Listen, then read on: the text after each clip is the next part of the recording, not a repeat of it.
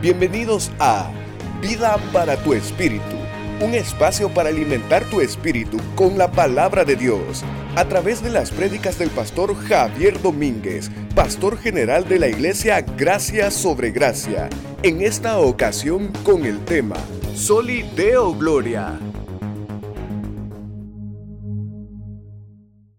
Cuando Constantino el Grande, él legalizó el cristianismo en el año 313 después de Cristo, la iglesia cristiana tuvo grandes ventajas. Ellos incluso, los cristianos, comenzaron a recibir donaciones para la construcción de templos. Y los obispos de aquel momento fueron reconocidos públicamente. Cuando Constantino legaliza el cristianismo, el cristianismo realmente fue beneficiado. Por ejemplo, en el concilio de Nicea fue importante porque en este concilio fue que se obtuvo una victoria contundente contra las herejías de Arrio, que decía que Jesús no era Dios y cuya enseñanza realmente había sido adoptada fuertemente por, la, por el pensamiento intelectual de Roma en aquel momento, funcionarios romanos. Además de esto, por ejemplo, Constantino mandó a, destruir importantes templos paganos, como por ejemplo el de Artemisa, el templo de Apolos, que en su momento eran eh, edificios sumamente valiosos para el imperio romano. Muchos de los sacerdotes de estos templos fueron muertos por los cristianos, a mando de los obispos. Además se prohibió la práctica de hechicería y otras formas de paganismo. Constantino fue el fundador del catolicismo y él fue de los autonombrados sumo pontífice.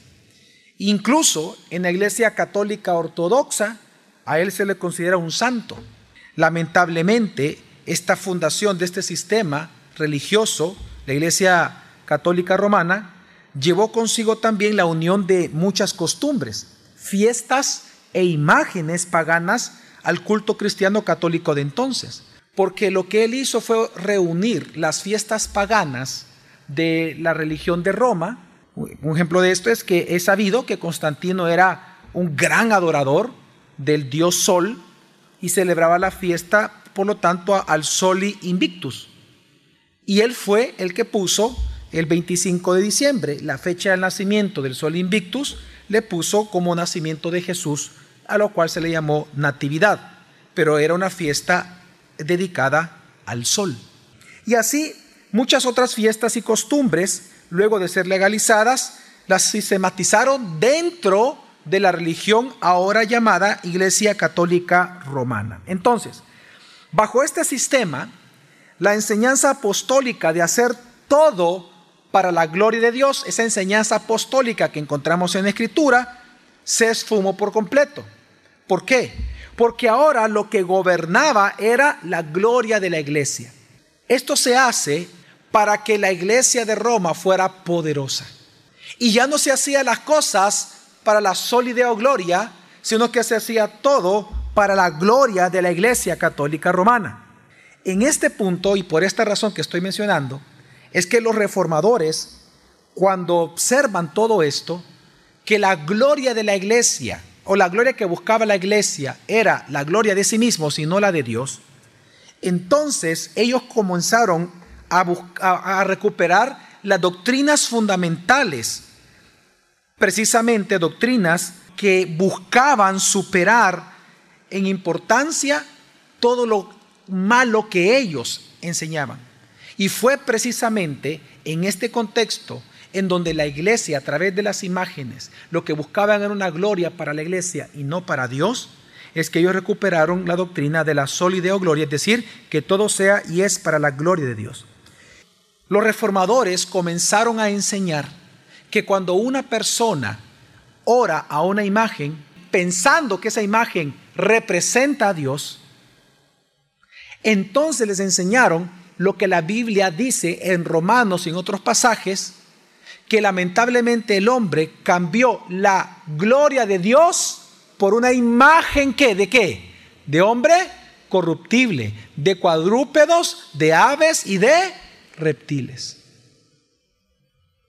El problema con las imágenes que se hace acerca de Dios y de las cosas de los cielos, que es el primer mandamiento, perdón, el segundo mandamiento del decálogo que dijo que no hay que hacerse ni imagen de él, dijo, ni de las cosas que están en los cielos, es porque eso es idolatría. Y entonces la persona cuando ora una imagen o venera una imagen, lo que hace específicamente es robar y blasfemar contra la gloria de Dios, porque Dios así lo definió y así Dios lo enseñó. Incluso San Agustín, él mismo criticó duramente la imposición de imágenes dentro de la Iglesia Católica Romana, diciendo que orar a una imagen es confiar en ella y no en Dios, lo cual es cierto. Entonces reducen la gloria de Dios, lo glorioso que es Él, a una imagen que corruptible. Entonces, la sólida gloria fue una respuesta a la adoración de imágenes. Exactamente eso es la sólida gloria. Que solo a Dios hay que darle qué? La gloria. Por eso incluso Calvino dedica tres capítulos de sus institutas. Calvino lo dedica a refutar el error de la adoración de imágenes, citando a muchos antiguos padres, incluso de la iglesia, a los apóstoles y a otros reformadores y prereformadores, explicando claramente cómo la gloria de Dios es rebajada y blasfemada por medio de la veneración a imágenes. Así que ¿Qué es lo que la, Biblia enseña? ¿Acaso la Biblia enseña que se pueden hacer imágenes acerca de Dios y de su gloria? No. 1 Corintios capítulo 10, versículo 19 al 21 dice, ¿qué digo pues? ¿Que que lo sacrificado a los ídolos es algo o que un ídolo es algo? Antes digo, que lo que sacrifican a los demonios, sacrifican y no a Dios. Y no quiero que os hagáis partícipes con los demonios. No podéis beber la copa del Señor y la copa de los demonios. No podéis participar de la mesa del Señor y de la mesa de los demonios. Lo que está enseñando la Biblia es que si hay alguna religión que te enseña que tú puedes adorar al Dios genuinamente, pero a la par tú puedes adorar a una imagen o venerarla, lo que te está diciendo que eso no se puede hacer. Porque esa veneración, adoración, oración, alabanza, honra, cariño, amor a una imagen es amor, cariño, honra, adoración, veneración a demonios. Lo que la Biblia está diciendo es que la creación o la imaginación para hacer imágenes acerca de Dios o de algo de lo que está en los cielos, eso es producido por una mente satánica, por demonios. Todo tipo de imagen. Levítico 17:7 dice, y nunca más sacrificarán sus sacrificios a los demonios, tras los cuales se prostituyen esto será un, estatuto perpetuo por sus generaciones. Y cuando usted lee, se está refiriendo a imágenes. Isaías 42:8. Yo, el Señor, este es mi nombre. No cedo mi gloria a nadie, ni mi alabanza a qué? A ídolos.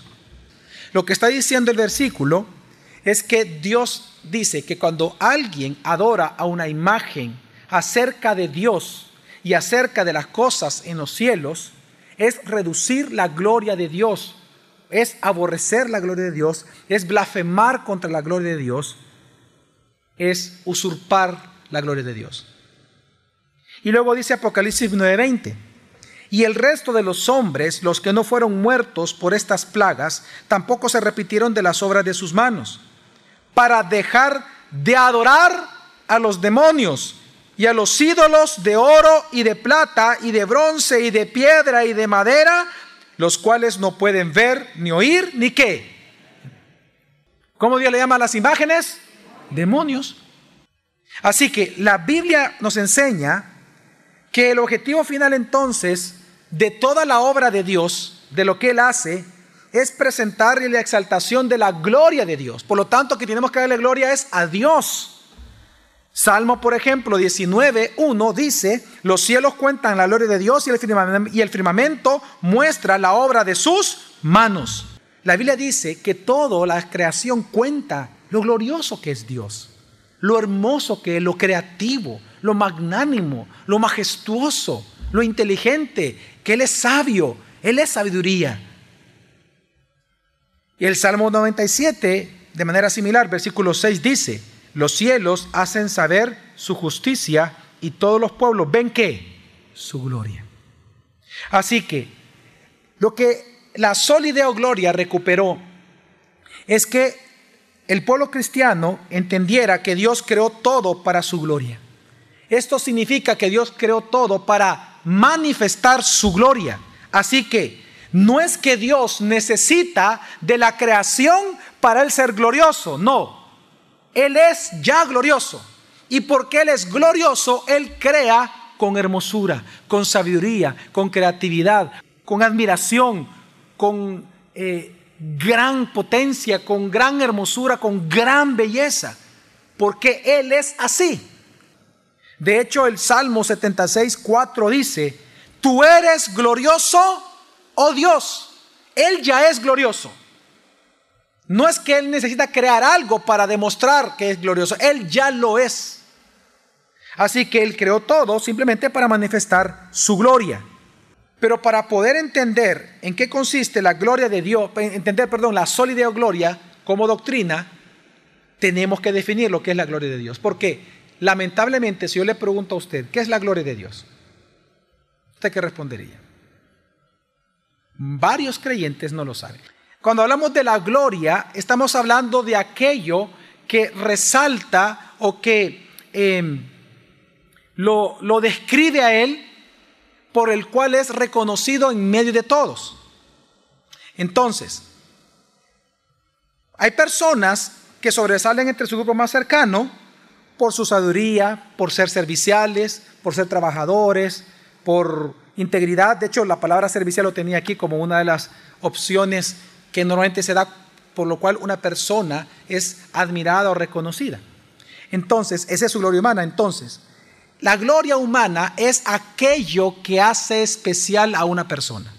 Entonces, la pregunta es, ¿qué es lo que hace especial a Dios? La gloria de Dios es que solo Él es Dios. ¿Quién es el único que tiene la cualidad de ser Dios? Dios.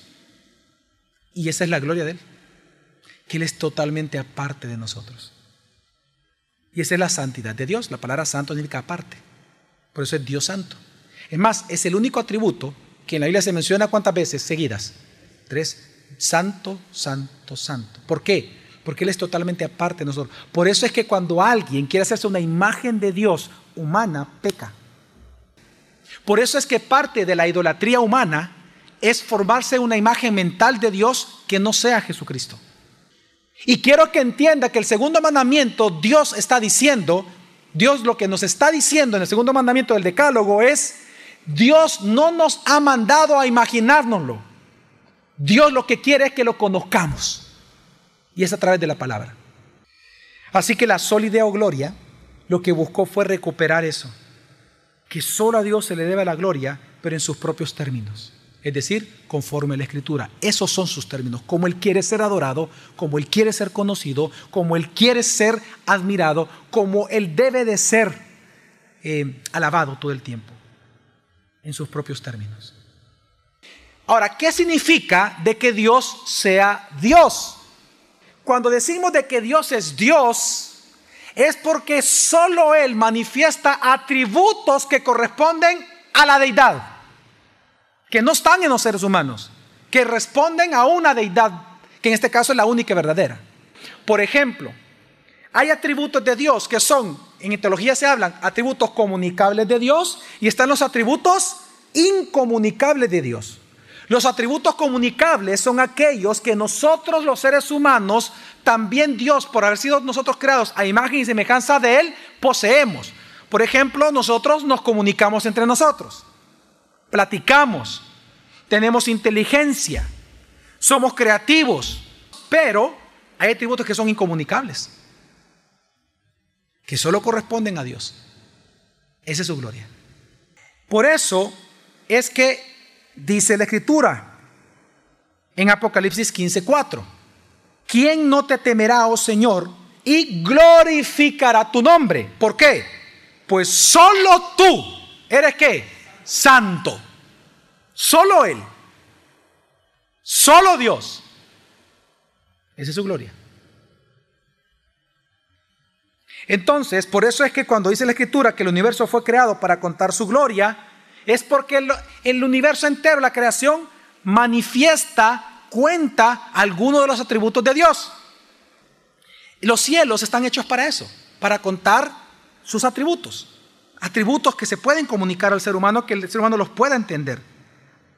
Por lo tanto, fíjese bien, de igual manera, por ejemplo, que nosotros podemos conocer la gloria de las antiguas civilizaciones como los mayas, los pipiles, los aztecas, etcétera, por las obras que ellos hicieron y que hoy nosotros vemos como las pirámides y vemos la gloria que consistían estas grandes eh, eh, eh, civilizaciones, así nosotros por medio de las obras de Dios podemos conocer cuán glorioso es el creador de esas obras.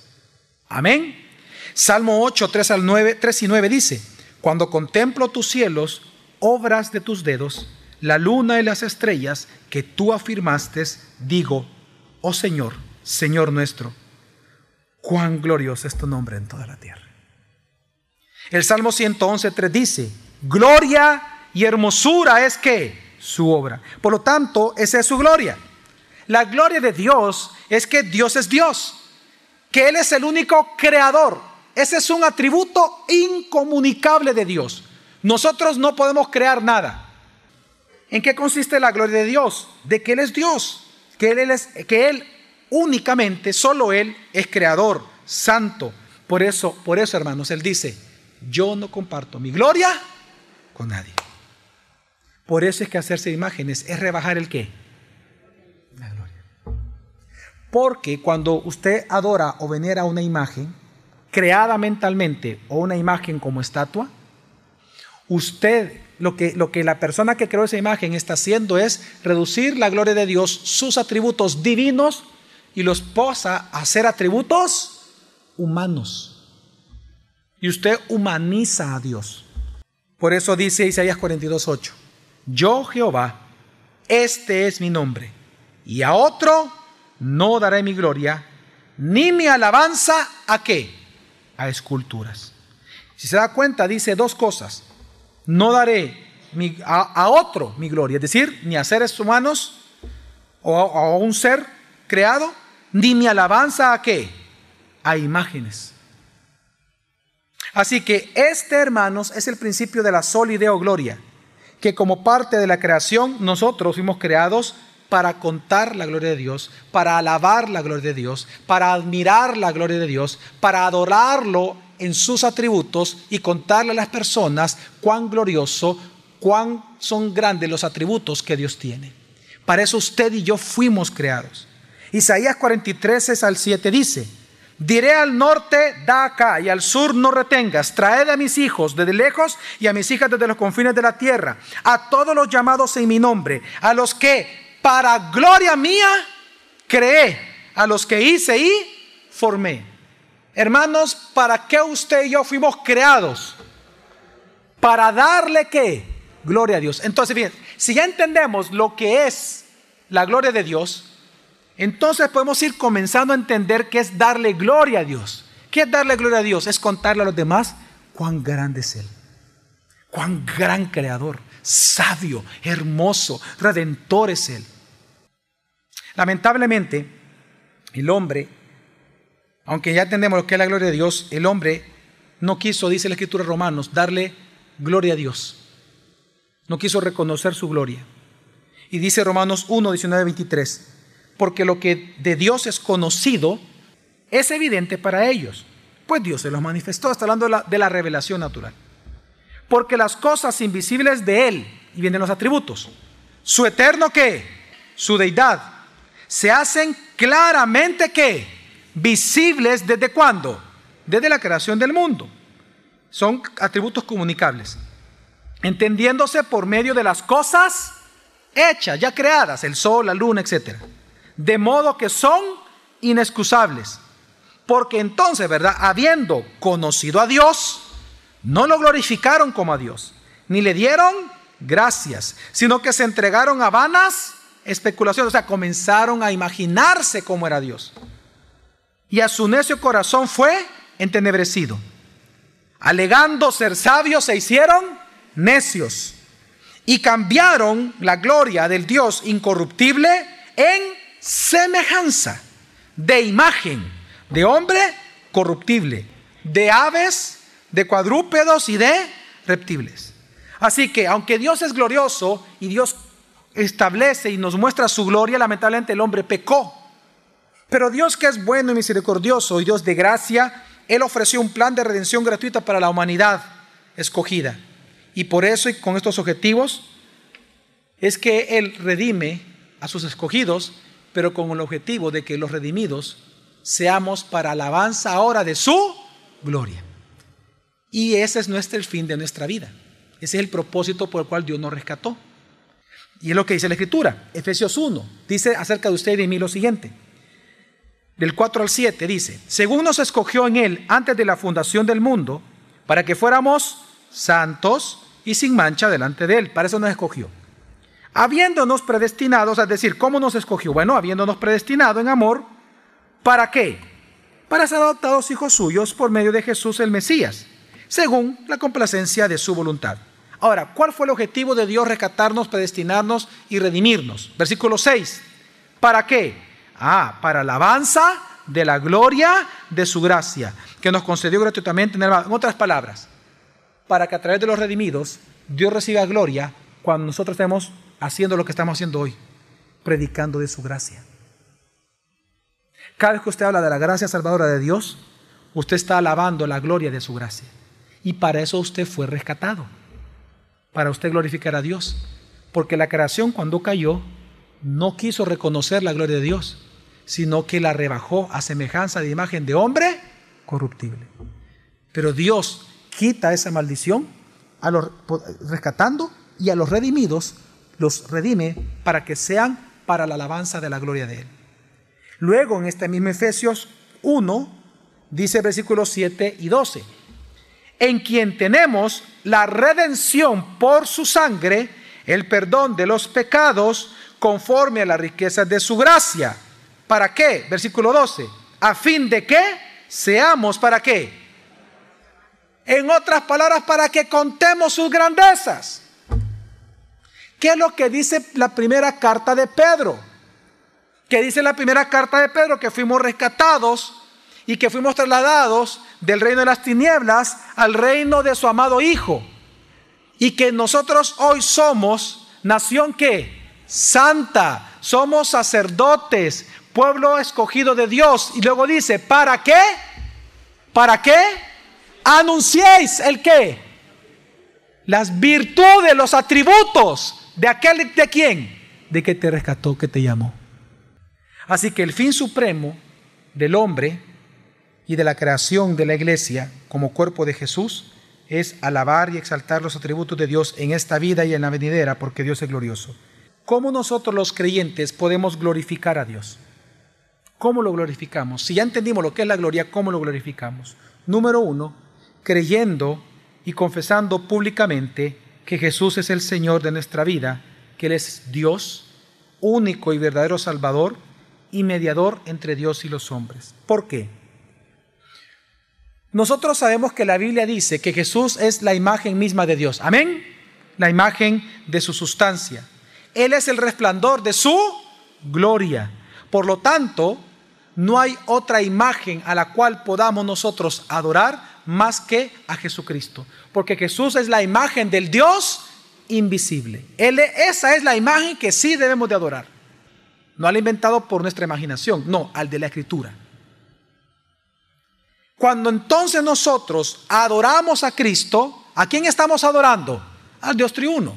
Cuando nosotros glorificamos a Jesucristo frente a las personas, hablando de las virtudes de Él, de sus atributos, ¿de qué atributos estamos nosotros hablando? Del Dios triuno. Así que cuando usted glorifica a Cristo, ¿a quién está, está glorificando? A Dios, al Padre. Por eso es que Juan 5:23 Jesús dijo, el no honra al Hijo, ¿qué dijo? No honra al Padre. No hay manera que usted pueda glorificar a Dios si no glorifica al Hijo. Juan 13:31.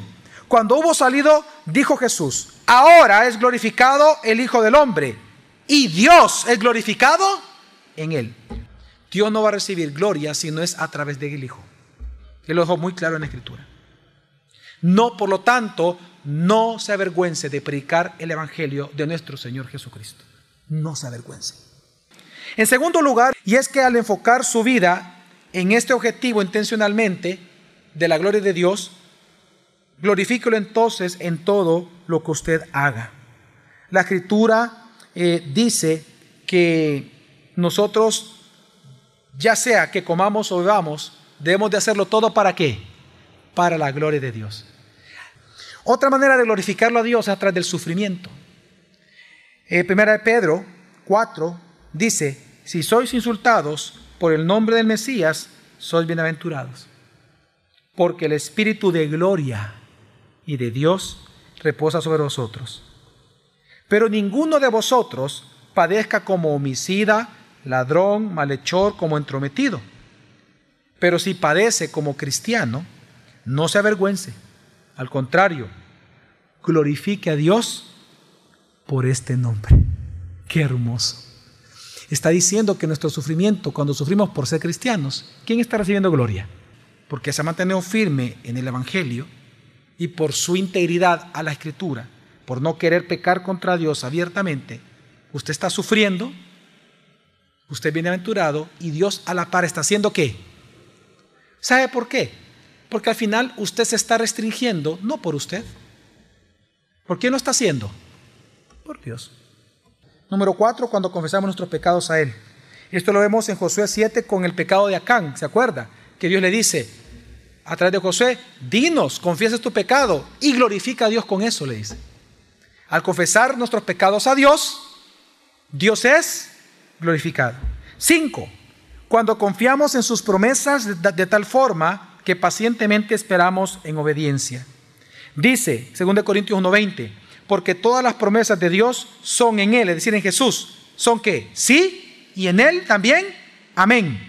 Por medio de nosotros, y luego ¿qué dice? ¿Para qué? Para gloria de Dios.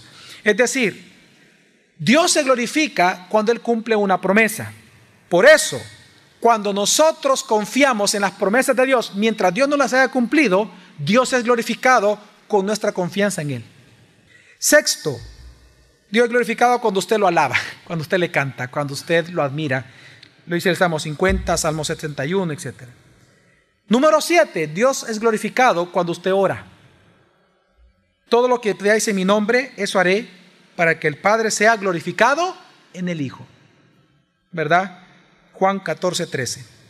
Número 8, al usar nuestros dones y talentos para su obra. La penúltima es al darle a Dios nuestras ofrendas financieras en obediencia a su palabra. Malaquías 1, Malaquías 3, Proverbios 3 dice, honra a Jehová con tus bienes. Eso es obviamente glorificarlo. Luego primer de Jesús dijo también, recordemos, dad y se os dará medida buena, apretada, remecida, os darán en vuestro regazo.